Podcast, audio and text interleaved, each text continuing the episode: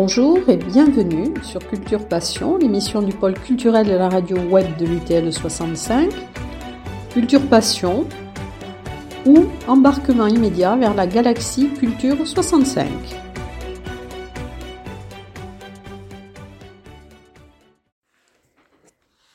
Alors, dans Culture Passion, aujourd'hui, nous rencontrons, avant le concert d'ouverture du, CAC de Séméac, alors, Guillaume, donc, qui est un artiste que l'on définit comme un affûteur des mots, est auteur, compositeur.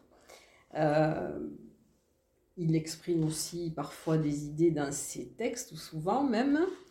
Et il, euh, il vient donc ce soir, et je crois que le concert va être avec la complicité d'Olivier Pelfig. C'est ça, oui. Voilà. Et donc ce, lieu a quand même pour vous une résonance particulière parce qu'il est lié à des souvenirs d'enfance.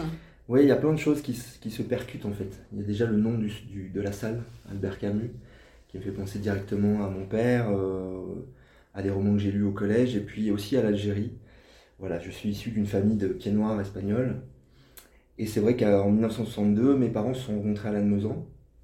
Euh, ils arrivaient tous les deux d'Algérie avec leurs familles respectives. Et ils sont tombés amoureux, ils se sont mariés. Et ce qui fait, ce qui explique aussi que hum, mes grands-parents et mon arrière-grand-mère sont restés autour de Lannemezan.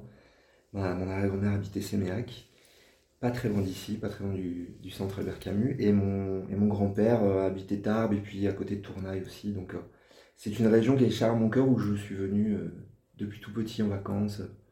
Effectivement, il y a des liens assez forts. Vous faites un parallèle d'ailleurs avec le, les voyages dans les Pyrénées de Victor Hugo. Oui, c'est vrai. Récemment, j'ai eu la, la, la, joie et le bonheur d'être euh, embauché là, pour euh, une petite pièce de théâtre où je disais du Victor Hugo et, et je raconte euh, effectivement son, son, passage dans les Pyrénées. Mais un tout petit passage. Un tout petit passage où justement il tombe amoureux et puis ça marque son, son, son enfance au fer blanc. C'est ça. Hum. Alors, comment a débuté votre carrière, monsieur?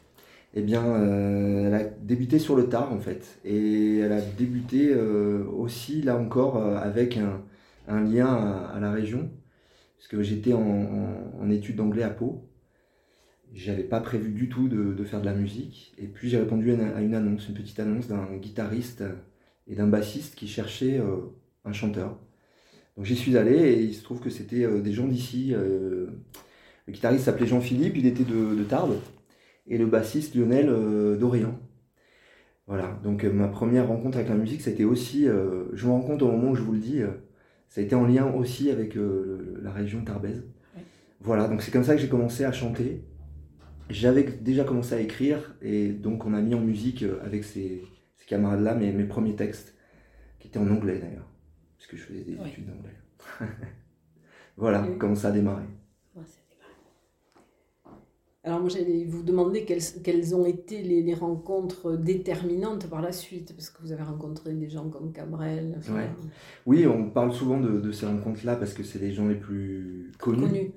Mais c'est vrai qu'à part euh, Cabrel et puis tous les gens que j'ai pu rencontrer ensuite qui m'ont beaucoup beaucoup apporté, j'ai rencontré aussi énormément de gens, d'humains euh, qui, qui, ont fait ce que je suis aujourd'hui et qui m'ont fait devenir l'artiste que je suis aujourd'hui à commencer par les premiers musiciens dont je, dont je parlais euh, il y a quelques oui. secondes. Et euh, c'est vrai qu'après, ben, voilà, les, une carrière d'artiste s'est jalonnée effectivement de, de, de, moments un peu clés. Le moment clé pour moi, ça a été euh, la rencontre avec, euh, avec Francis Cabrel, parce que c'est là surtout que j'ai arrêté de faire des reprises. J'étais aussi un chanteur de bal, et là aussi, je venais répéter à Séméac avec un orchestre qui s'appelait Holiday. La coïncidence veut que euh, le régisseur, on est dans son bureau aujourd'hui, Jean-Paul Catala, était le, chef d'orchestre de, ce groupe. Donc il habitait Séméac et je venais euh, pendant cinq ans, euh, là aussi, répéter avec le groupe. Et l'on parcourait des, kilomètres et des kilomètres tout l'été pendant cinq ans pour faire des, animer des places de village. Voilà, donc, donc toutes ces personnes, c'est aussi des personnes marquantes. Et puis en 2016, je vais à Stafford, je rencontre Francis Cabrel. Et là, on, me, fait comprendre que mes chansons ont de la valeur. Chose que, bon, j'avais je, quand même euh, euh, une petite certitude là-dessus. Je, croyais en ce que je faisais. Mais euh, c'est une époque où je démarrais encore et, j'avais encore pas mal de doutes. Donc, s'entendre dire comme ça par des, gens comme Cabrel ou d'autres que les chansons valent le coup, bah, ça, met un, un, gros coup de pied au derrière. Et on se dit, bon, ben, il faudrait maintenant que je me consacre uniquement à mes chansons si je veux, si je veux arriver à en vivre. Voilà, donc c'est ce que j'ai fait en 2007 et effectivement pour ça, ça a été une rencontre assez marquante. Est-ce que vous avez eu quand même aussi des... Vous avez été le coup de cœur de France Bleu, vous avez été le coup de cœur aussi de, de l'Académie Charles Cros? Oui, ça c'était un peu plus tard, voilà. C'était un peu plus tard, euh, c'était en 2016. Donc là, il s'était passé déjà 6 euh, ans et deux albums et beaucoup, beaucoup de concerts. Euh, j'ai eu la chance d'aller au Québec, en Suisse, de voyager beaucoup avec mes chansons. En fait, j'ai commencé par voyager énormément en France avec avec les reprises, et essentiellement dans le Grand Sud-Ouest, puisqu'avec Holiday, on tournait vraiment euh, euh, tous les week-ends et on faisait euh, une soixantaine de concerts par an. Donc ça, ça donnait l'occasion de, réviser sa, sa, géo. Et puis après à Stafford, effectivement, on m'a mis le pied à l'étrier et j'ai commencé à faire des premières parties de, de gens bien installés comme Cabrel ou Émilie Loiseau. Et c'est ça qui effectivement m'a m'a motivé encore plus pour la suite. Quoi. Et qu'est-ce que vous faisiez comme reprise? Ah ben, euh, vraiment de tout, mais c'était essentiellement du rock français, anglo-saxon et de la variété. Donc ça allait de U2 à Goldman en passant ah par euh, ah Scapé, euh, Indochine, ah des tubes du moment. Enfin voilà, on essayait de faire à la fois des grands classiques et aussi des choses populaires à l'époque. Passer à la radio, parce qu'il fallait faire danser les gens. Il fallait faire danser, c'est ça. C'était ça. Et ça a été une très très bonne école pour moi, une école de ce qu'on appelle le frontman, c'est-à-dire celui qui est devant, euh, qui va chercher les gens. Et, puis ça m'a appris surtout à, à chanter longtemps, parce que c'était quelque chose de. Voilà, c'était des gros concerts de 3-4 heures toute la nuit, euh, avec montage plus démontage de la scène euh, avant-après. Et voilà, ça m'a appris aussi à tenir la scène, à aller chercher les gens quand ils n'étaient pas devant la scène. Mm-hmm. Et quelque part à avoir aussi confiance en, moi. Et, et avoir plus d'aisance euh, en public. Vous dites de vous aussi que vous n'êtes pas un long fleuve tranquille. Mhm. référence au film de Châtillès. Alors, qu'est-ce que, qu'entendez-vous par là? Alors, pour, euh, pour résumer, euh, ce, ce, ce livre-disque qui s'appelle Je ne suis pas un long fleuve tranquille, il est tiré d'une chanson qui s'appelle Long fleuve, oui. et dans laquelle je fais parler la vie à la première personne du singulier. C'est la vie qui parle en fait. Donc quand on entend Je ne suis pas un long fleuve tranquille, c'est la vie qui s'exprime à travers ma plume. Et donc dans la chanson, je lui fais, euh, je lui fais dire partout où elle est, euh, je lui fais raconter euh, où elle s'insinue dans toutes les vies, que ce soit les, vies d'ouvriers, les vies de, de riches, la vie, la mort, l'amour. Et, et, voilà, ils ont tiré un livre disque où là aussi je fais parler la vie et, et je me sers de ça pour, pour, pour parler un peu de la mienne. Vous avez inventé un nouveau métier d'ailleurs, chanteur-libraire, hein, j'ai entendu, j'ai lu. c'est pas moi qui suis libraire. C'est pas moi qui suis libraire, mais effectivement, c'est des objets, les livres-disques, euh, euh, qui, qui, allient à la fois un album de 12 chansons et euh, des petites histoires qui vont avec. Donc là, en l'occurrence, dans ce livre-disque, je raconte pour chaque chanson la naissance de la mélodie, du texte, à quel endroit j'étais, comment c'est arrivé, qu'est-ce qui m'a inspiré. Et je me suis aperçu en écrivant ce bouquin que les chansons qui naissaient sous ma plume, ou sous la plume d'autres, d'autres auteurs, parce qu'il m'arrive de, travailler avec d'autres gens, euh, étaient souvent évidemment le fruit de plein d'expériences différentes, de plein de, d'observations différentes, de rencontres. Et, euh, et voilà, la, la, chanson n'est qu'une petite synthèse d'un, d'un bout de vie. C'est comme ça que je le vois. Vous avez aussi une, sensibilité particulière, un certain humanisme. Enfin, vous aimez compassion, compassion. Oui, c'est quelque chose qui m'a toujours. Euh, j'ai vécu moi dans, dans, un milieu euh, très humain en fait, dans un milieu d'enseignants. Et en plus, on vivait dans une école, c'est-à-dire ma maman était euh, enseignante en maternelle, donc on habitait au-dessus de l'école, un appartement de fonction. J'étais vraiment au cœur au cœur des gens, au, cœur des enfants, des parents, au cœur des instits. Quand je revenais de l'école, euh, quelques années plus tard en primaire, au collège, j'arrivais, je discutais avec les institutrices. Euh, j'étais baigné de ça. Mon papa était prof aussi. Euh, voilà, donc, oh, et puis une famille pied noir, c'est une famille qui, qui, parle beaucoup, qui raconte des histoires, qui, qui aime bien se souvenir. Voilà, donc rajouter à ça le, le, le, goût pour la littérature et les livres, la musique, bah, vous mélangez tout ça dans un grand shaker, et puis voilà, effectivement, ça m'a amené à faire des études de lettres de philo, de, langue. Et puis naturellement, ça m'a amené à la musique.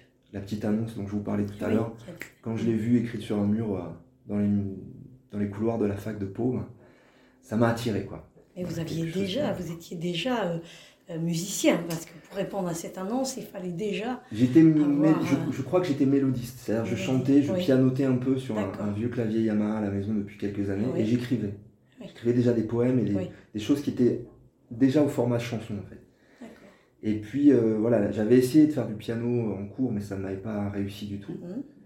Donc effectivement, j'étais assez mélomane, j'écoutais beaucoup beaucoup de musique, et c'est peut-être ça aussi qui m'a poussé à, appeler le numéro de téléphone sur la petite annonce. D'ailleurs, je fais une annonce, si vous me permettez. Oui, bien sûr. Je ne sais pas s'il entendra ce message. Alors, je, donne le bonjour à Lionel, euh, qui était le bassiste du groupe à Pau. Et je fais un appel à Jean-Philippe euh, Jean-Philippe Abadi, parce que Lionel, on s'est revu il y a quelques années. Il est d'Orient. Je crois que sa maman tenait une boulangerie, si je me rappelle bien. Et Jean-Philippe Abadi, qui était de Tarbes, j'ai plus de ses nouvelles, je le retrouve nulle part. Donc, si, jamais quelqu'un entend ce ah message, eh ben, il peut aller sur mon site et me contacter par mail. Alors, moi, j'aimerais vous poser comment euh, vous avez vécu cette période particulière sanitaire, parce que bon, j'ai bien lu ce que vous aviez écrit, hein, que la culture s'accrochait, que la culture se défendait, euh, qu'elle se débat dans des, dans des petits lieux comme dans des grands lieux. Euh, j'emprunte vos mots, hein, vos, phrases. Et donc j'aimerais que vous me parliez qu'elle permet aussi l'éveil de nos âmes, de nos cœurs et de nos vies. Hmm. Voilà, donc comment avez-vous vécu cette période où justement il ne pouvait pas y avoir de lien social et... J'entendais l'autre jour l'interview que vous avez réalisée avec Sandria Gratuite, avec euh, Laurent. il y a longtemps, oui. Euh, c'était il y a quelques temps, mais je crois que c'était au moment avant leur plein live, avant leur live, euh, avant leur live au théâtre des C'est ça. Je pense qu'on était au début du confinement, quelque chose comme ça. Et il disait très justement que ça faisait faire, ça avait fait une pause dans nos vies euh, au début qui était, euh, qui était assez bienvenue parce qu'on a des vies qui, malgré tout, entre la vie de famille et la vie d'artiste, on est souvent en mouvement, souvent en train de faire des choses.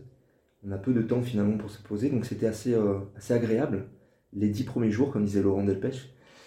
Et puis après, ben, effectivement, il a fallu s'adapter. Donc, moi, je l'ai vécu, je, me suis rendu compte à quel point mon métier avait du prix, à quel point j'aimais mon métier, et à quel point, au bout d'un certain temps, ça me manquait. Euh, alors, j'ai pas rien fait non plus, j'en ai profité pour euh, composer, écrire et enregistrer des, chansons que, que j'avais pas pu mettre sur mon, album euh, précédent. Donc, je me suis débrouillé avec le, petit matériel que j'avais à la maison et j'en ai, fait un petit EP, c'est-à-dire un, album, un mini-album, 6 titres, qui s'appelle Mini Monde. Voilà, ça a été l'occasion de, de, bricoler à la maison et de faire des choses par mes propres moyens, sans le concours d'autres musiciens ou très peu. Et puis, euh, et puis voilà, j'en ai profité aussi pour m'occuper euh, un peu plus encore de ma famille, euh, de mes enfants, de ma maison. et puis maintenant que ça revient, bon, ça reste toujours très compliqué et très fragile. On ne sait pas du tout. je pense que les gens sont très prudents en ce moment. Il y a peu de réservations sur les concerts, on réserve au dernier moment. mais ça nous a appris aussi à avoir un certain lâcher prise par rapport à, à certaines réalités du métier. Moi, je, ça m'a déstressé un peu, en fait, tout ça. Donc j'espère maintenant que ça va, ça va repartir de plus belle, euh, en gardant une taille humaine et puis en essayant de peut-être de faire en sorte que les petits lieux euh, continuent d'exister, euh, peut-être encore mieux qu'avant. Parce que j'ai l'impression qu'on a besoin de cette proximité. De toute façon, on n'a pas le choix. Il y a beaucoup d'obligations sanitaires qui nous obligent à, nous retrouver en petit comité. Bon, moi, ça me va, c'est ce que je fais depuis longtemps. Donc, ici, ce soir, au Centre Albert Camus, la salle est feutrée, elle est pas. Voilà, c'est pas le zénith. Mm. Et c'est pas un concert chez l'habitant non plus, mais euh, c'est la, bonne proportion pour moi pour prendre du, plaisir. C'est une bonne ouverture hein, pour le, pour le programme, pour la saison du CAC. Ouais, ouais, c'est un grand honneur pour moi. Alors pensez-vous par exemple comme Victor Hugo qui lui euh, pensait que le poète ou l'artiste avait une fonction sociale et devait mettre en exergue les problèmes sociétaux. Et j'ai l'impression que dans vos chansons, chaque fois, il y a, on aborde une, une partie des, des, des, des, problèmes de cette société, en particulier la, migration, des choses comme ça. Vous avez vous Dans Macadam. Euh, oui, dans Macadam, Macadam Animal, c'est essentiellement. C'est ça. c'est un album où j'ai voulu... ailleurs aussi, il y a des petits oui, oui, oui, Grosso modo, ça, ça, évoque soit des choses très sociétales, soit des choses familiales, qui nous tiennent tous à cœur. j'ai beaucoup écrit sur les liens familiaux, sur la filiation, sur, sur la vieillesse, hein, sur, sur la mort aussi. Et le dernier album, Académie Animal, effectivement, il m'a permis de faire le lien entre des choses qui me révoltent aujourd'hui encore et des choses que, qui sont liées à, mon, à ma famille, à mon, mon histoire familiale. Comme je vous disais tout à l'heure, mes parents sont nés en Algérie, ils ont vécu les événements, ils ont dû partir d'un sol qui, qui, les avait vus naître. Donc, euh, ils ont été des migrants, eux aussi, comme beaucoup, beaucoup, beaucoup de gens euh, depuis euh, l'aube de l'humanité. L'homme est un nomade. Quoi. On a ensuite dessiné des frontières et, et cartographié tout ça, mais voilà, je, je, suis de ceux, et c'est peut-être encore utopique aujourd'hui, mais je suis de ceux qui pensent que chacun a le droit de citer euh, n'importe où il, où il se trouve, n'importe où il va. Chacun a droit à l'asile, et si tant est qu'on s'adapte un peu, qu'on fait un pas aussi vers l'autre, évidemment. Mais ça, euh, la plupart des gens qui viennent, euh, une valise à la main ou un sac plastique à la main, bah, ils, ont, ils ont évidemment envie de, de, de s'intégrer, évidemment envie de, qu'on leur ouvre les bras. Et voilà, donc, dans cet album, effectivement, il y a plusieurs chansons qui parlent de ça. À la fois du départ euh, du, du, pays qu'on aime, qu'on aime et qui nous a vu naître, et de l'arrivée aussi. Il y a une chanson qui s'appelle Laissez-moi entrer, qui, qui dit ce qu'elle est. Euh, voilà, je fais une analogie avec les Indiens d'Amérique, mais euh, grosso modo, c'est un migrant qui arrive aux portes de l'Europe et qui dit tout simplement, mais laissez-moi entrer. Quoi. Moi, ça je n'ai nulle part où aller. Ça me fait penser à Laurent Godet qui a écrit Eldorado. Est-ce que vous l'avez lu Je ne connais pas, je suis désolé. Ah, c'est un livre magnifique. Je crois qu'il a eu un concours d'ailleurs pour Le Soleil d'Escorta. Et il dit, il parle des migrants, et il dit il faut savoir que celui qui quitte toutes les frontières blesse. Et c'est ça, en réalité. C'est ça. oui, c'est ça, toutes les frontières blessent. On est tous des migrants, hein, quelque part. Oui, oui, c'est pas. Quand on regarde l'histoire de c'est pas nouveau, quoi. C'est pas nouveau. Sauf qu'aujourd'hui, on a les moyens de le prendre en compte et de, on a du poids aussi si on le souhaite. Alors, à la fois à travers les chansons, les œuvres, les œuvres artistiques. Moi, je m'efforce de faire ça à mon petit niveau. Oui, vous faites très bien. Parce que, parce que voilà, c'est ce que je sais faire de mieux, mais j'hésite pas aussi quand c'est quand j'ai l'occasion à m'engager euh, euh, citoyennement, euh, voilà, dans, dans, des causes ou dans des. Mais bon, on est des petites gouttes d'eau dans l'océan, mais il faut quand même. passer des messages. Mais avec des petites, gouttes d'eau, on arrive à faire des petites rivières. Hein. Puis les chansons, ça permet de tisser un lien, d'ouvrir peut-être une discussion comme on le fait aujourd'hui. Aujourd'hui, absolument. De planter une petite graine. Tout à fait. Et alors, à quel moment euh, vous êtes-vous senti sur scène comme à la maison? Eh bien, euh, ça a commencé assez tôt en fait. Je, dans, dans, la biographie qui me décrit, il y, a, ce moment au Québec où euh, là aussi, enfin, c'était la, le Québec, c'était un petit peu le, la continuité de, des premières parties de Cabrel, d'Émilie Loiseau. Mmh. Il y a eu 2-3 ans entre 2007 et 2010 où vraiment euh, j'ai pris un petit peu mon envol. Et puis euh, je me suis effectivement senti sur scène comme à la maison parce que je fréquentais, je commençais à fréquenter des gens qui, euh, qui, qui, étaient d'un niveau au-dessus du mien.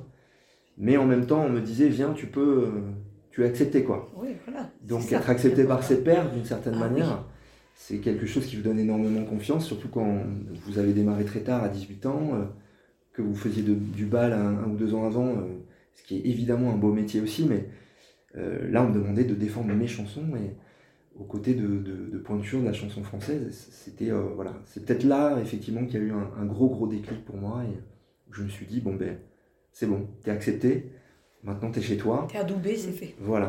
Et c'est vrai que les spectateurs, ça c'est un, des précieux conseils qu'on m'a donné à Stafford, c'est de ne pas s'excuser quand on arrive sur scène. C'est d'avoir bah euh, toutes les armes qu'il faut et tout le travail qu'il faut euh, dans, dans, les bottes pour arriver sur scène et que le public se dise on va passer un bon moment, ce, ce, ce gars-là va pas défaillir. C'est ça. On est bien, on va, voilà, c'est parti. Et c'est vrai qu'au début, quand on, début, quand on commence, on n'a pas cette assurance, on n'a pas cette confiance en nous. On est là à, flipper du moindre truc, euh, de la moindre fausse note. Euh, mmh. On, est, on, est, très vite déstabilisé. Donc ça, le public le sent. Et je pense que le point de... Le point de... pas de rupture, mais euh, le, déclic, là, c'est effectivement quand, quand vous arrivez sur scène et que les gens sentent que il y a un artiste devant eux. Et ça, c'est vraiment très plaisant à, ressentir les premières fois parce que on cherche ça pendant des années. On travaille pour ça en fait. Voilà, mais c'est jamais fini, hein. il faut toujours euh, continuer de travailler, d'apprendre, mais c'est un grand plaisir quand vous touchez ça du doigt. Mais Francis Cabrel a commencé en faisant les balles. Hein Exactement. Les... Oui, il, avait, son groupe et il faisait des balles. Voilà, c'est ça. On, a eu l'occasion d'en parler, lui et moi, et il avait un groupe qui s'appelait Les Gaulois. C'est ça. C'est peut-être de là que venait euh, sa grande moustache au début, je je sais pas. Mais il a écumé effectivement les scènes de village. Ah oui, euh, il faisait, Et ça, ça lui a mis le, pied à l'étrier. Et puis un jour, il a, il a fait un radio-crochet avec Petite Marie, je crois. C'est ça. ça a déclenché beaucoup de choses. Et ça, ça a déclenché, oui. Et quelle est pour vous alors la chanson qui, qui a été le plus difficile à écrire Ah, le plus difficile, ça c'est une question, euh, question piège qu'on m'a jamais posée. Euh, alors je pourrais être euh, la jouer facile et dire c'est la prochaine. Ah oui. Mais euh, je sais pas, la plus dure. En fait, je remarque quelque chose depuis, depuis plus de 20 ans que j'écris des chansons, c'est que la plupart du temps, quand ça met du temps, c'est qu'il y a un truc qui va pas. Et euh, souvent, les chansons, les meilleures chansons viennent assez, vite. Pas d'un mais on a, on a le truc, l'angle ou le point de vue qui vient. Je prends souvent, pour exemple, une chanson euh, qui s'appelle Si j'étais Marty McFly, ah oui. que j'ai écrite il y a longtemps. C'est une des rares chansons que je joue encore aujourd'hui sur scène. Oui. Ça a été un petit, un petit peu mon passeport d'ailleurs à Stafford quand j'étais arrivé dans la, dans la cour de création de, de Voix du Sud. Euh, Francis Cabrel est arrivé, il est venu me serrer la main en me chantonnant cette chanson. Donc en matière de, ah oui. de bienvenue, c'était là aussi un, un, déclic sympa. Et, et, du coup, tout ça pour dire que cette chanson-là, euh, elle est venue avec le titre. Quand j'ai eu le titre, je savais que j'avais la chanson. J'avais le procédé de la chanson. Je me mettais là à la place d'un voyageur euh, dans le temps. Marty McFly, c'est Retour vers le futur. Et donc je, je savais ce que j'allais écrire mm, avec le titre, juste avec le titre, je savais que j'allais me mettre à sa place, que j'allais raconter mes souvenirs. Et de là a découlé euh, forcément les idées de ma, de ma vie euh, que j'ai mis en texte. Mais voilà, donc les, les, les plus durs, j'ai tendance à dire que c'est pas les meilleurs en général. Voilà. Après, en contre-exemple, il y a une chanson qui s'appelle Des hommes et des fleurs, pour laquelle j'ai eu une mélodie pendant très longtemps. Je vais la chanter ce soir aussi. La mélodie m'est restée pendant six mois et j'avais pas le texte. J'arrivais pas à savoir de quoi j'allais parler dans cette chanson. Je suis passé par plein de thèmes différents avant de trouver le, le, déclic. Elle m'a fait penser à Brassens, cette, cette chanson. Oui, parce qu'il y a une pompe qui fait... exactement. exactement. Quand je l'ai écouté, je me suis dit, tiens, voilà, ça ressemble. Puis le texte aussi. Voilà, je l'ai emmené ailleurs, mais, mais voilà, c'était un petit hommage aussi ah, à ces gens-là. Ah, oui.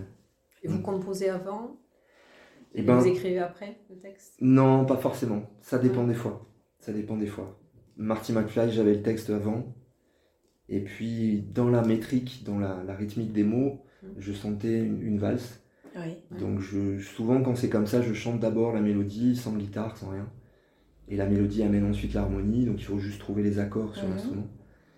Et ça part comme ça, mais euh, des hommes et des fleurs, voilà, la mélodie est d'abord venue, et puis les mots sont, euh, sont arrivés bien plus tard. Donc, j'ai pas vraiment de d'habitude. Euh, c'est l'inspiration qui dicte un peu le, le processus. Il vous est arrivé aussi de jouer par exemple avec des élèves du conservatoire de Dax, avec des instruments à cordes? Oui, oui. Ouais, c'est aussi une belle aventure sur, euh, sur l'album Macadam Animal. On a été, euh, on a été accompagné sur scène par, par des cordes, par un, orchestre symphonique, enfin pas symphonique, juste les cordes. Et comme on avait enregistré un quatuor sur l'album, on avait euh, cette, belle envie de, se faire accompagner euh, sur scène avec les, musiciens qui m'accompagnaient. On était en trio. Et voilà, ben, euh, de fil en aiguille, Vincent Kopp, le directeur du conservatoire, m'a proposé ce projet. Et évidemment, j'ai dit oui parce que c'était. Voilà, on n'a pas tous les jours l'occasion de, vivre ce genre d'expérience musicale. Bien sûr. Et ce soir, là, vous allez être accompagné donc par Olivier Pelfig. Oui, pas de symphonique ce soir mais Un, batteur d'exception et un, humain aussi. Euh, euh, voilà, comme je les aime, quelqu'un qui est très simple, qui est très travailleur et euh, qui a de l'humour et qui a beaucoup beaucoup travaillé son instrument et qui, joue comme moi depuis très longtemps. C'est quelqu'un qui, Olivier, que, j'avais sollicité sur un ou deux remplacements à l'époque où je, travaillais avec un autre batteur de Mauvesin, encore une fois. Dans les Hautes-Pyrénées. Dans les Hautes-Pyrénées, qui s'appelle Laurent Rousse, euh, qui n'était autre que le batteur d'Holiday, dont on parlait tout à, l'heure. Donc j'avais embauché aussi dans mon projet personnel. donc il m'a accompagné pendant trois ans. Et puis voilà, une fois, Laurent était pris par un autre de ses projets, il ne pouvait pas venir à un concert qu'on avait dans un festival, donc j'ai appelé Olivier Pelfig, qui est venu juste pour une date. Et puis on ne s'est pas reparlé beaucoup pendant, pendant 3-4 ans, 5 ans même. Et il y a quelques temps, voilà, je l'ai sollicité pour, pour m'accompagner parce que j'en gardais un très bon souvenir. Voilà, lui habite euh, frontière du, du Béarn, du côté de Pau. Et ce soir, alors qu'est-ce que vous allez nous, nous interpréter ce eh soir Eh bien, ce soir, on va, on va interpréter euh, euh, beaucoup de chansons de Macadam Animal et puis des chansons des autres albums en fait. Là, j'arrive à un point en fait où quand, quand vous avez 3 4 albums, il faut arriver à mélanger les choses de façon à, avoir un panel qui vous représente, des chansons qui vous, qui, qui vous font envie aussi, parce qu'il y a, selon les moments aussi, il y a des chansons qu'on n'a plus envie de jouer. Voilà, si j'étais Marty McFly, je l'avais mis sur le banc de touche pendant très longtemps, elle est revenue il y a deux ans. C'est une chanson que, qu'on m'a réclamée aussi, donc, euh, et puis qui est assez liée à mon, à mon parcours et à, ma vie personnelle. Donc ce soir, il y aura un peu de tout, il y aura, euh, il y aura de tous les albums, euh, en essayant de, de rythmer. Voilà, moi, ce qui m'importe aussi, c'est pas seulement les chansons, c'est aussi le, le relief qu'il y a dans un spectacle. Le début, le milieu, la fin. Euh, arriver à ce que les gens euh, soient à la fois à l'écoute des paroles, mais aussi qu'ils aient envie de bouger la tête, envie d'applaudir, envie de chanter avec moi, envie de pleurer même, peut-être parfois quand ça provoque des émotions. voilà, c'est comme un petit voyage d'une heure, d'une heure et demie où je les emmène dans mon petit monde. ça provoque de l'émotion en chanson, ça c'est sûr. Et est-ce qu'il vous est arrivé de modifier, par exemple, ce que vous aviez prévu en fonction de justement de, ce que le public reçoit? Alors ça nous arrive euh, pas forcément une fois qu'on est sur scène, mais il peut arriver qu'on saute un, morceau ou qu'on passe plus vite à un, mmh. on va dire qu'on passe plus vite à un autre. En général, là, enfin, ce soir, c'est un set que, qu'on a éprouvé quand même assez, souvent. Et si on fait des modifications, c'est, euh, toujours un petit peu en amont. Mmh en fonction du lieu, en fonction de l'écoute. Voilà, dans, des lieux plus intimistes, on a tendance à privilégier euh, bah, les chansons acoustiques. Là, ce soir, on va envoyer aussi euh, un peu de son. Il y a, un côté acoustique et un côté électrique qui fait qu'on euh, passe d'une ambiance à l'autre. Quels sont vos projets? Alors, les projets. Eh bien, les projets sont pas seulement musicaux. Là, depuis deux ans, je, je disais tout à l'heure, je fais un peu de théâtre et de plus en plus de, d'acteurs en fait. Je, je, je, fais des, je passe des petits castings pour des petits rôles, je fais de la figuration. C'est quelque chose qui me plaît beaucoup, qui m'amuse beaucoup. Euh, je, je, suis assez humble avec ça parce que c'est vraiment les débuts, mais euh, on, m'appelle, on me propose des choses, donc euh, j'y vais avec grand plaisir.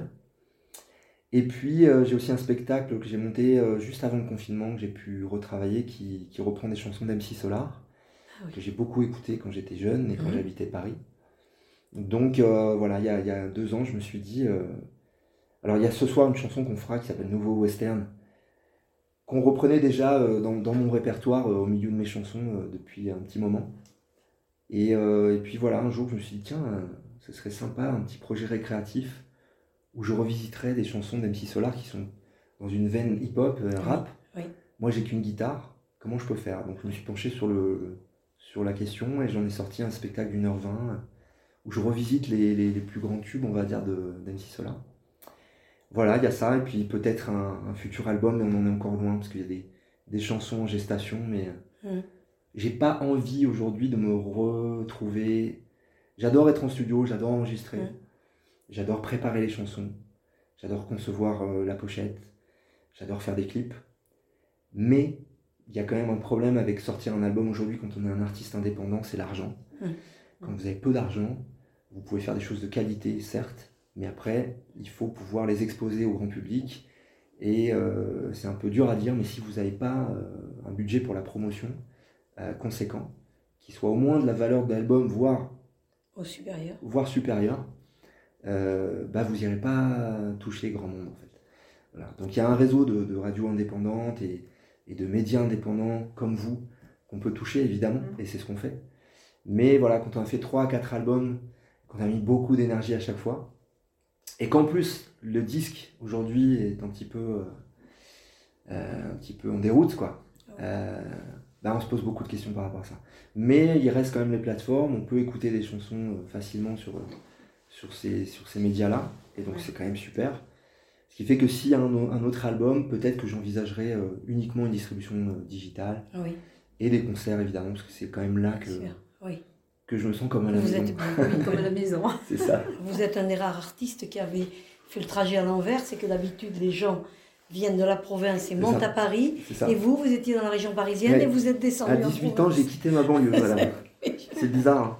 Oui. Mais après, j'y suis retourné plusieurs fois, mais c'est vrai qu'on euh, est tellement bien ici. Ah oui. Voilà.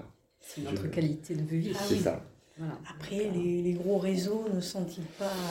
Ils sont essentiellement dans les grandes. Et, euh, voilà. et vous n'avez pas été démarché par des grandes maisons de disques ou par eh ben, euh, si, C'est arrivé plusieurs fois en fait, pour tout vous dire. Et puis à chaque fois, ça ne s'est pas fait. Donc je pense qu'aujourd'hui, euh, si je fais le bilan, euh, il y a quelque chose qui fait que ça ne devait pas arriver. Je courais beaucoup après ça au début, peut-être trop. C'est-à-dire que je faisais parfois mes choix artistiques en fonction de ça, au début. C'est une grave erreur. Je me suis rendu compte, euh, on me l'a fait, on l'a fait remarquer, et puis voilà, le, ce qui compte, c'est l'œuvre en fait, c'est la chanson, c'est pas pas ce qu'on va en faire derrière. Quand vous écrivez une chanson, euh, si vous commencez à penser à est-ce qu'elle va passer à la radio, euh, moi je ne suis pas dans cette humeur-là. Mm. Certaines personnes le font, Et, savent très bien le faire parce que c'est un autre métier. Mm. Euh, on fabrique un peu des, choses au format pour. c'est plus artisanal. après, il en faut pour tout le monde. J'ai un côté un peu artisanal et je crois que je l'ai depuis le début et c'est ce qui fait que peut-être ça s'est jamais vraiment fait. Mm. Voilà, j'avais eu producteur d'Henri Salvador de Jardin d'hiver qui était ah venu me voir en concert, qui m'avait proposé d'enregistrer un album, qui était fan de Si j'étais Marty McFly. Et puis humainement, je me sentais pas chez moi. Voilà. C'était pas un gars méchant, mais euh, je me retrouvais dans un monde qui n'était pas le mien. je, me, je, me, sentais un peu euh, décalé. Euh. Il y avait des dorures, il y avait de l'argent, il y avait du. Et c'était pas mon univers du tout. Donc peut-être que c'est à cause de ça aussi que ça. Ou grâce à ça. il faut être en accord avec soi-même. Il faut être en accord avec soi-même. tout à fait. Et aujourd'hui, ben, je suis content parce que je le suis en fait. Donc euh, j'ai aucun regret par rapport à ça. Et j'ai encore plein de choses à vivre. Sur scène, partout. Puis voilà. Comme dit un ami euh, suisse, on n'est jamais à l'abri du succès. Tout à fait. Alors, ce qui m'interpelle, c'est le fait que vous ayez envie de jouer la comédie. De... Ouais, c'est une nouvelle, euh, nouvelle façon de m'amuser aussi. Peut-être que le, confinement a, travaillé aussi dans ce sens-là. On, a eu du temps pour se poser, pour réfléchir à, ce qu'on avait fait, à ce qu'on pouvait faire après. Et puis, il y a un alignement de choses qui font que ben, voilà, les occasions se sont présentées. On vous a proposé des On m'a proposé. Euh, et puis euh, c'est tombé sous mes yeux, puis voilà, je sais pas s'il y a un hasard ou pas, mais peut-être des choses qui sont. Euh, il n'y a jamais de hasard. Je, crois qu'il n'y a pas de hasard. Pas, Il y a ce qu'on décide de faire, de ne pas faire. Et effectivement, ça revient souvent à s'écouter. Hein. Les choses se présentent au moment où on est prêt. Oui. Quand les disciples sont prêts, ça, arrive. Voilà. On les saisit ou pas. Voilà. C'est ça. En tout cas, merci euh, pour cette interview, pour nous avoir consacré ce temps ah. avant votre euh, répétition. Je suppose que vous allez faire une répétition. On va aller euh, faire les balances et puis s'installer tranquillement. Et on a très très envie de faire de la musique à Séminac. Merci, en tout cas, à, à bientôt. Merci.